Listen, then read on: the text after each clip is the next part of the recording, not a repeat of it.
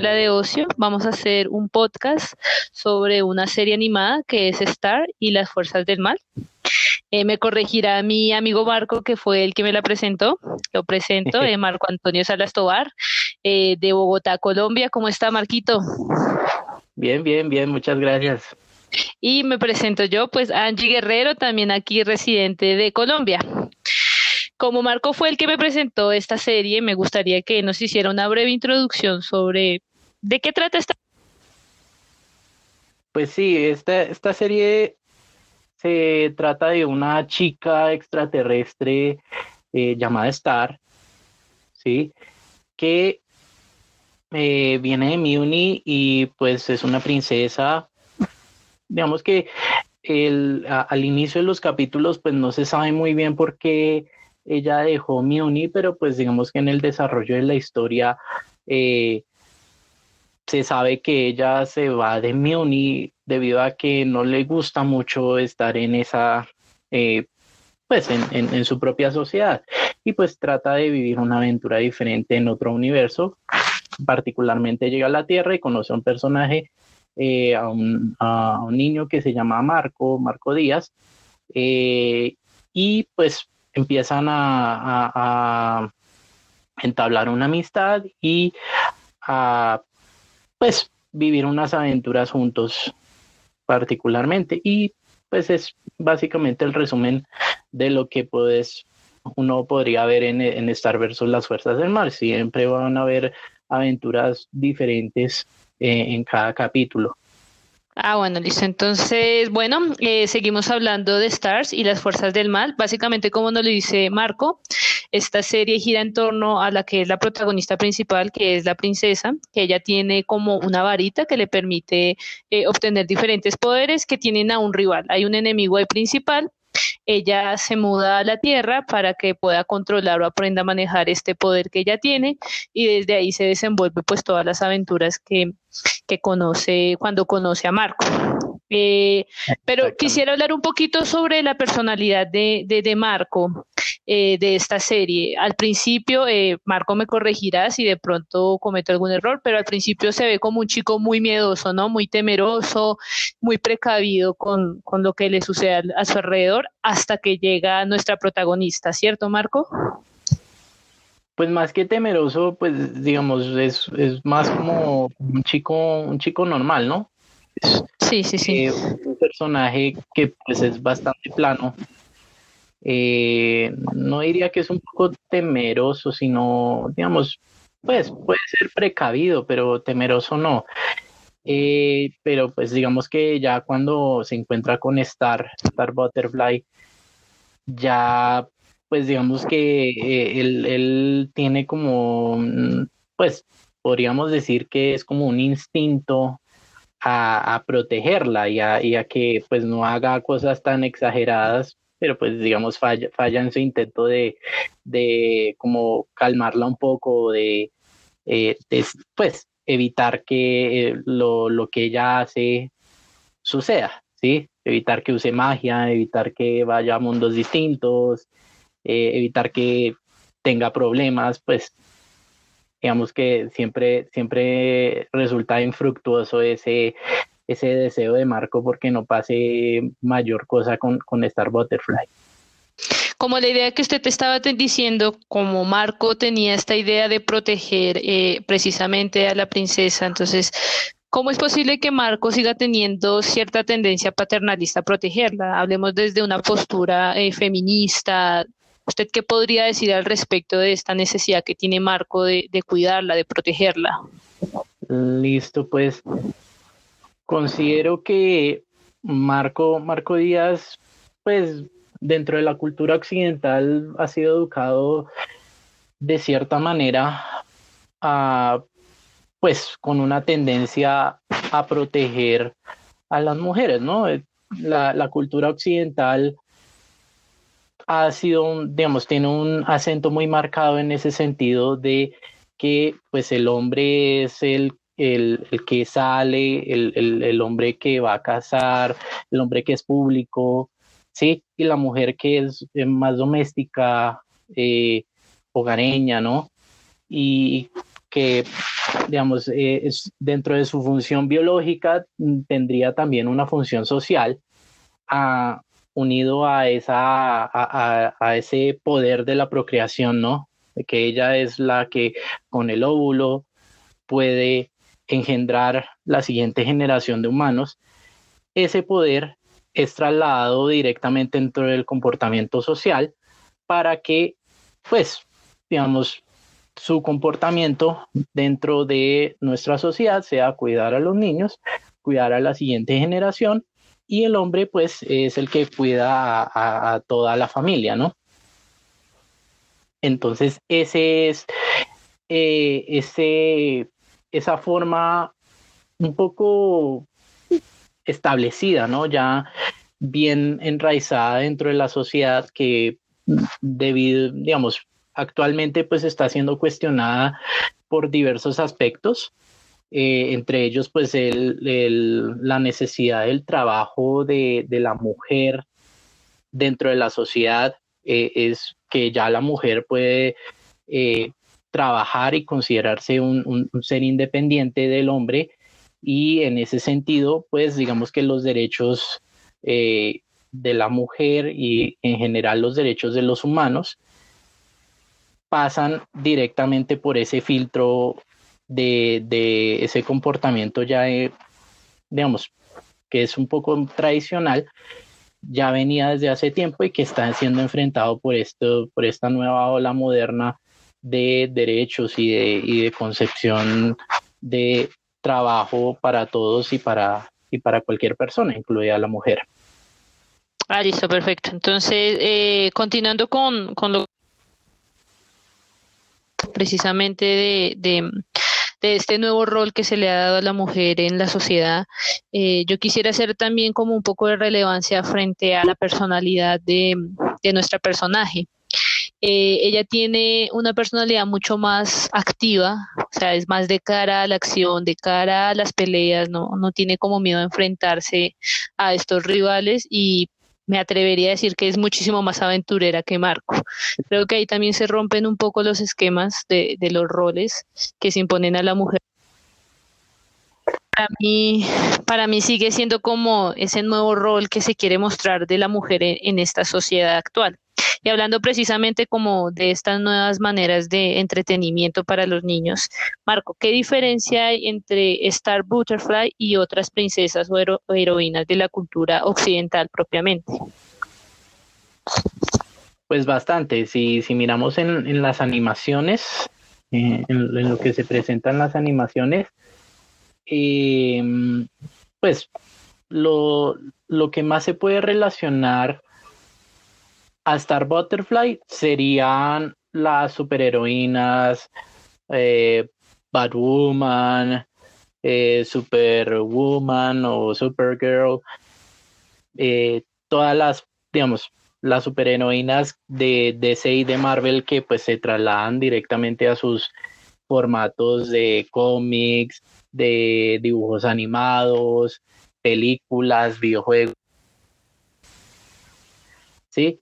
El, aquí yo creo que es un inconveniente y digamos, eh, hay una diferencia muy marcada y es que Star Butterfly siempre, pues la, la vemos bastante extrovertida, la vemos que incluso sigue teniendo, digamos, esa, esa forma de combinar los pasteles, todo magia colores, así tipo My Little Pony o qué otra animación así, toda de fresas y colores, eh, un Unikitty, ¿sí? Son esos, eh, esas formas donde, la, digamos, eh, esos colores pastel que generalmente y de colores muy mm, como tonalidades claras y rojos, azulados, verdes, eh, un poco suavizados por un blanco, esos siempre se, le dan a, un personaje femenino y que en, la, lo que vemos en Star Butterfly es, digamos, eh, está incluido dentro de su personalidad. La, diferencia con, estos personajes de superhéroes es que ellos sí ya no tienen esa, e, esa forma de ver los eh, colores, ¿no? Digamos, tienen las superheroínas tienen colores distintos y ahí es donde se refleja primeramente la, diferencia fundamental entre las demás series. Lo otro también sería que pues es aventurera un poco terca y que pues digamos eh, dentro de un superhéroe, una, digamos, el ideal de ese superhéroe sí se vería un poco opacado por esa, por esa terquedad, por esa, digamos, cierto infantilismo que, le aplican al personaje, pero no es un infantilismo que, que pueda decirse, pues, no, no es es, exagerado, no es, digamos, no, no es, eh, no afecta tanto a, los demás personajes, exceptando a Marco, a Marco Díaz, pero pues, digamos, se, se puede evidenciar en, en, Star Butterfly que es ese personaje muy diferente de lo que se plantea eh, de un superhéroe, ¿no? De un superhéroe sobre todo femenino, la cultura occidental.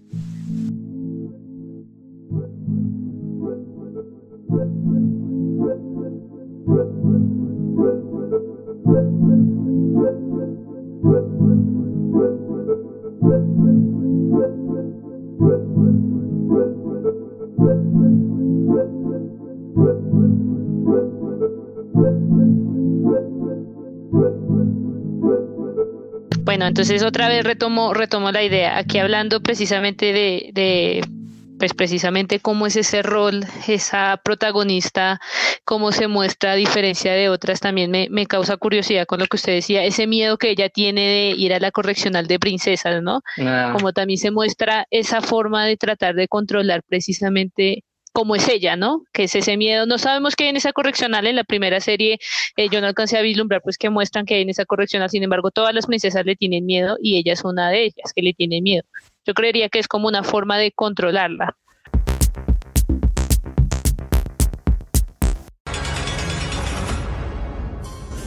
No permitas que tu linaje de nobleza desaparezca. Aquí en el reconocido reformatorio Santa Olga. Santa Olga. Tenemos muchas medidas de seguridad a prueba de tontos. Nada de tijeras dimensionales, nada de magia, nada de varones. Reformatorio. Y la etiqueta es la mayor concentración para... Para... Para sus princesas caprichosas. Princesas caprichosas. Convertimos el comportamiento indisciplinado en perfección. Esa rebelde de personalidad individual y pensamiento libre se convertirá en una repetición sin sentimientos, digna de su linaje de nobleza. Pues en ese capítulo se, eh, evidencia bastante lo, que es, eh, pues, lo, lo, que se pretende dar del género femenino, ¿no? Hay una princesa recatada, una princesa eh, nunca va a, pelear eh, y, le imprimen eso, es una, es una correccional básicamente para, pues, como, como su nombre lo indica, es corregir.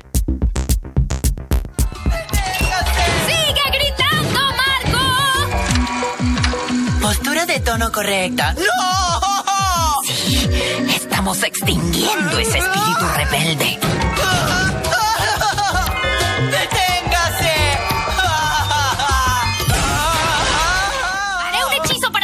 Aquí. ¿Estás de acuerdo? ¿De dónde sacó esa varita? ¡Te tengo, Marco! Ahora larguémonos de este lugar. ¿Me dejarán conservar el vestido? Pero ahí lo, que hacen es implantarle de todas las maneras posibles eh, esa, esa forma de, comportarse, de, de, ser ella como un personaje femenino y de cómo eh, imprimirle ese comportamiento basado en, sus genitales. Claro, claro. Ahí, es otra cosa interesante y es precisamente esa dualidad que nosotros tenemos en nuestra sociedad occidental, que es lo femenino y lo masculino. ¿Cómo lo podríamos ver en, nuestra protagonista, en Butterfly? Pues ella es de, ambos, de ambos géneros, si lo ponemos en, esa dicotomía, ¿sí? Sí. Eh, ella digamos, e, e, esa explosividad, esa, el, guerrerismo, la valentía que ella tiene, se, digamos, está enmarcado en lo que sería el, género masculino. Y, digamos, también tiene una, habilidad, digamos, le, le, encanta comer y le encanta comer de todo excesivamente, pues digamos que esa es una cualidad que se le pone bastante y se le imprime más bastante a, lo que sería el hombre. Ya lo que, lo que sería el, lo femenino, ¿sí? Sería un poco la, forma en que se viste, ¿no? También lo, eh, ella siempre tiene como unas eh, mejillas en forma de corazón y, digamos, siempre, siempre mm, eh, digamos, sus poderes son eh, de llama a diferentes animales o diferentes cosas, tiene un, como una, un bol, digamos, tiene un bolso y ahí en ese bolso guarda miles de cosas, básicamente por su magia. Y, tiene, digamos, eh, se viste, digamos, no, no la hemos visto con otra forma de vestir, por lo menos en las, en las primeras temporadas. En la, en la primera temporada no, no, la vemos que cambie de vestimenta, ¿sí? Más allá de un, de un vestido con una, un, vestido básico y unas medias y una, ¿cómo es? Una balaca. sí, una balaca la que le tiene. Sí pero en forma de, con cuernitos de diablo, entonces tiene esa particularidad. Sí, se podría decir que ella, digamos que en su apariencia física sigue guardando como esa idea de lo femenino, de qué es lo femenino en, en, en la sociedad occidental. Sí. Ahí podríamos decir, em, digamos, en comparación con esas superheroínas que hablábamos de, de superhéroes que se veían antes, en la actualidad, ¿qué comparación puede haber entre Star y precisamente estas nuevos personajes femeninos que se ven en otras series animadas, como en Korra eh, de, em, de esta de Avatar? el avatar Korra. Podríamos saber ahí hacer como una similitud, una diferencia en cuanto a personalidades. Eh, ¿Usted qué podría decir, Marco? Pues digamos, con, con Corra se parecen bastante, ¿sí? Eh, tienen esa, esos deseos de, pelear, ¿sí? De, esa valentía de ir por su objetivo, ¿sí? Y pues, digamos, también eh, un poco de, puede que sea, no sé, es como un punto de vista que, le imprimen a, directamente a sus personajes y ese, pues comúnmente se llama lo marimacha. Las actitudes que la hacen es lo marimacha. Exacto, entonces esa, esa, esa combinación de, esas cualidades masculinas con, lo femenino, ¿sí? Sí. Eh, lo hacen de, de esa manera. También, incluso eh, en Corra, pues obviamente Corra termina como, como enamorada de, de, su mejor amiga y se van juntas en el final al mundo de los espíritus. Claro, sí, muy fuerte para mostrarlo en, en, dibujitos animados, ¿no? Fue como un boom. Sí, pero pues digamos, eh, se, se, le imprime ese pensamiento de que pues si es manimacha, entonces le gustan las niñas. Ah, bueno, sí, genera un estereotipo, un estereotipo de cómo debe ser. Genera el, famoso estereotipo de Manimacha. Eh, con, con Star, eh, ella es más ambigua, pero digamos que no, no se sabe muy bien si, si toma a Marco como un, un mejor amigo y, solo hasta allá o si, o si quiere algo más, pero pues digamos que eh, a ella le gustan, o sea, considera que las niñas, las mujeres pues son bonitas y le resultan atractivas, pero también a los hombres los ve, los, ve atractivos. Entonces, esa es una cualidad diferente que diferencia de Corra y que pues, digamos, aparte de que tienen poderes distintos, ¿no? El avatar Corra pues maneja todos los elementos. Eh, Star Butterfly solo tiene una varita mágica que pues con esa varita mágica puede hacer lo que sea. Sí, incluso eh, yo estaba pensando, era también en, Marco, digamos, cuando le hice anteriormente la pregunta sobre qué aspectos eh, femeninos o masculinos tiene la personalidad de, de Butterfly, pero también miremos Marco. Marco, ¿usted podría decir que tiene algún aspecto de lo que se considera femenino en la sociedad occidental? Sí, pues eh, puede decirse que la, la, la serie se hace una mofa o hace una eh, comedia eh, respecto a ese, a ese tratamiento de, la princesa en peligro. que siempre, digamos, las historias infantiles de medievales mostraban siempre que hay una princesa en peligro y que venía el príncipe a rescatar a esa princesa. ¿sí? Sí, total. Eh, en, el capítulo que hablamos de la correccional de, las princesas, Marco se tiene que vestir como una princesa para entrar directamente a la correccional. Y, pues, digamos que termina siendo una chica muy atractiva, digamos. con el transformismo, y juegan un poco con el transformismo, ¿no? Sí. Entonces, eh, esa, esa burla que le hacen a ese estereotipo, pues es, eh, digamos, la, la marcan muy bien, siendo que pues estar, eh, estar siempre, muchas veces rescata a Marco de, de, los problemas que a veces inicia ella o a veces inicia él tratando de ayudarla. ¿Sí? Entonces, es, es, bastante particular ¿sí? Ese, esa forma que lo, que lo imprimen en la serie. Es que la mayoría de, de las primeras series los problemas los traía era pues precisamente estar, que ella con su varita, que su varita también uno puede decir que es femenina o algo referente a que pueden tener las mujeres, un objeto que representa a las mujeres.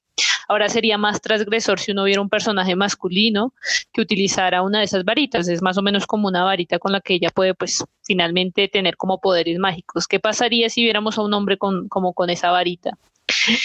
Y bueno, Marco, entonces como para terminar, quisiera hacerle una última pregunta y es referente, ¿por qué precisamente estas series animadas, desde su perspectiva de análisis, algunas veces utilizan seres de otro mundo para mostrar un rol diferente? ¿Cuál podría ser como esa interpretación que usted podría dar? Pues, digamos, yo, yo diría que Mm, dentro de lo que conocemos como occidental, sobre todo en, las, en las series, en las series animadas siempre hay algo que pues es fuera de lo común, ¿no? Eh, pongamos un, eh, digamos, hay varios ejemplos, están los parinos mágicos, está Bob Esponja, eh, Hora de Aventura, mm. Ahora de aventura sería un análisis interesante. sí. Sí, sí, sí. Entonces, ah, digamos, son formas distintas, digamos, lo animado actualmente, ¿no? En, por ahí del, de los 90 para, para acá, trata de eh, dar algo fantástico, algo que está fuera de lo común. Ya si vamos un poco más para atrás, eh, no, incluso más para atrás están los supersónicos, los picapiedra, eh, está también Scooby-Doo, o sea, todo lo de Hanna Barbera eh, eh, era un hito directamente en, los 60s y 70s. Y pues digamos que mm, lo más cercano a la realidad sería Scooby-Doo. Pero eh, ahí en Scooby-Doo, pues tenemos un perro parlanchín. Entonces, pues digamos, está fuera, fuera de, contexto que un perro en, nuestra realidad hable o, interactúe con la voz con nosotros. ¿Sí? Entonces, pues es parte de la fantasía directamente que, ella sea una extraterrestre y, que sea además una princesa, ¿no? Eh, con, digamos, un, pedacito con, con Hora de Aventura eh, el, lo de esa inversión que se hace de la princesa en peligro lo, lo, retratan también excelentemente en, en Hora de Aventura con Fiona y Cake, que Fiona pues es una chica, que es un gato y Cake es una gata y pues ellos ellas dos van a rescatar a príncipes que se encuentran en peligro. Y, pues eh, entre todo, pues ella, eh, los personajes intentan como, sobre todo lo que sería inverso a, a esta chica, se me va el nombre. Ay, ahorita solo me acuerdo de Hermione, no, no es Hermione. Aló Angie, ¿me escuchas? Caray, se me olvidó el nombre. El caso. Eh, hay un personaje que siempre como, como trata de acusarla, pero pues ella siempre pone los límites respecto de la relación. Y, pues sí, eh, ahí lo retratan bastante bien esa, esa inversión de, esos roles que se le dan a, las, a, a los hombres y a las mujeres. Vuelvo y retomo, es eh, básicamente esta carga que tiene la palabra princesa, esta carga conceptual que en la serie em, se ve diferente, ¿no? Como ya no se ve a esa princesa de damisela en peligro, sino una princesa que va de cara contra el peligro, que se puede defender y que tiene los medios para defenderse. Entonces, aquí más adelante habría que mirar en el desarrollo de la serie precisamente em, cómo ella quizá empieza a tener un rol también de defender su reino, de, defender precisamente lo que por sangre le pertenece, que no sé si se ve más adelante, Marco, que usted se alcanzó a ver, creo que otras series, más, otras temporadas más. No, ella, eh, ella reacia a, volver a su reino, sí. la, digamos, la mamá es lo, lo que podríamos llamar una princesa ideal, ¿no? sí. Sí.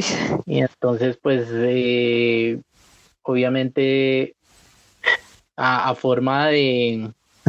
Um, sí, es, como el conflicto que siempre retratan en Occidente entre padres e hijos, ¿sí? Donde, donde el padre le dice algo al hijo y después el hijo dice no, pero en un acto de rebeldía dice no, yo, no, quiero, hacer lo que tú me dices.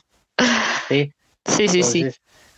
sí digamos, ella siempre es reacia a, volver a su reino por, por, ese, por ese pequeño detalle. Mm. Sí, pues eh, los padres están ahí y están bien, y ella ya está en otro lado y está empezando a vivir su propia vida. Se genera como una independencia de yo aquí puedo desenvolverme como yo quiera. Bueno, y listo, para terminar, em, me gustaría pues agradecerle a Marcos por haber recomendado esta serie que tiene un fundamento muy chévere de otra forma de mostrar a una princesa, de mostrar a la mujer y que también es una caricatura que va dirigida para los niños. Entonces me imagino que los niños crecerán con una idea quizá totalmente distinta, a pesar de que hay una realidad que los va a estar permeando, pero pues quizá con esta idea se van a generar algo diferente sobre la mujer que Marco no sé qué opinaría, así como para terminar, para que se le dé cierre a este podcast. Sí, eh, pues no, no solo esa serie, digamos que varias han, han, tratado de, ser disruptivas y, de romper el molde de, los géneros, ¿no? De ese comportamiento dedicado a los, exclusivo a los hombres y a las mujeres.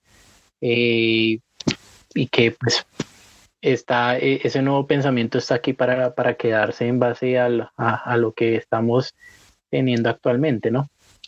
Bueno, entonces, em, bueno, muchas gracias por habernos escuchado. Esta es Escuela de Ocio.